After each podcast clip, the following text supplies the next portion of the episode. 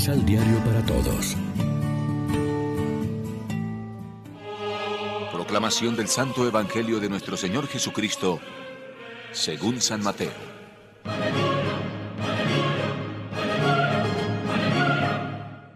Jesús entonces despidió a sus oyentes y se fue a casa, rodeado de sus discípulos. Estos le dijeron, Explícanos la parábola de la maleza sembrada en el campo. Jesús les dijo, El que siembra la semilla buena es el Hijo del Hombre. El campo es el mundo. La buena semilla son los que pertenecen al reino. La mala hierba es la gente del demonio. El enemigo que la siembra es el diablo. La cosecha es el fin del mundo. Los segadores son los ángeles. Así como se recoge la maleza y se quema, así será al fin del mundo. El Hijo del Hombre enviará a sus ángeles para que quiten de su reino todos los escándalos y saquen a los malvados, y los arrojarán en el horno ardiente. Allí será el llanto y el rechinar de dientes. Al mismo tiempo los justos brillarán como el sol en el reino de su Padre. Quien tenga oídos, que entienda. Lección Divina Amigos, ¿qué tal? Hoy es martes 27 de julio y a esta hora, como siempre, nos alimentamos con el pan de la palabra. Jesús mismo nos explica la parábola que leíamos el sábado, la parábola de la cizaña, que crece junto al trigo en el campo, o sea, es Él quien nos hace la homilía. Dios siembra buena semilla, el trigo, pero hay alguien, el maligno, que siembra de noche la cizaña, a los discípulos, siempre dispuestos a cortar por lo sano, Jesús les dice que eso se hará a la hora de la ciega. Al final de los tiempos, cuando tenga lugar el juicio y la separación entre el trigo y la cizaña.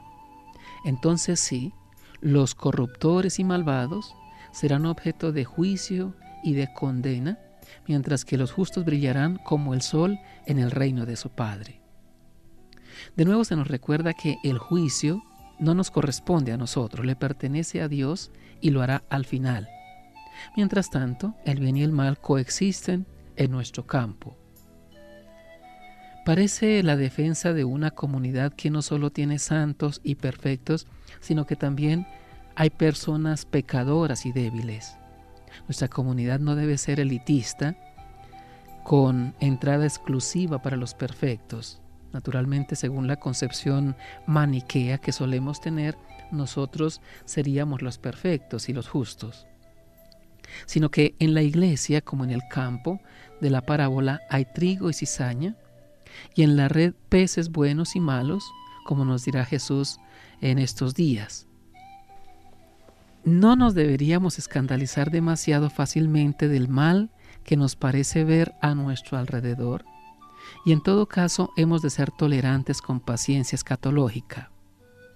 Al que peor le tendría que parecer que haya nacido cizaña en su campo es al sembrador, Dios o el mismo Cristo.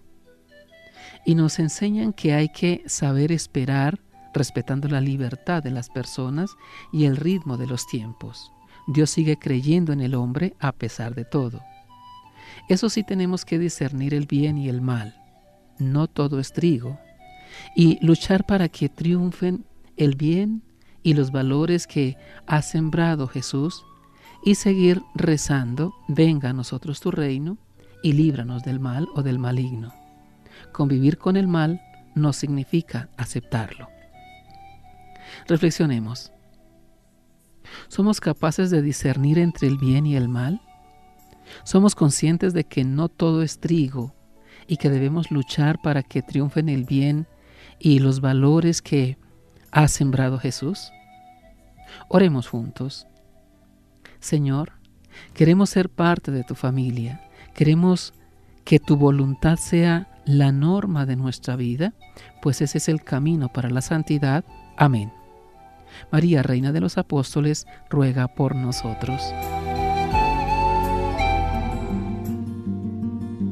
Complementa los ocho pasos de la Alexio Divina adquiriendo el emisal Pan de la Palabra en Librería San Pablo o distribuidores. Más información www.sanpablo.co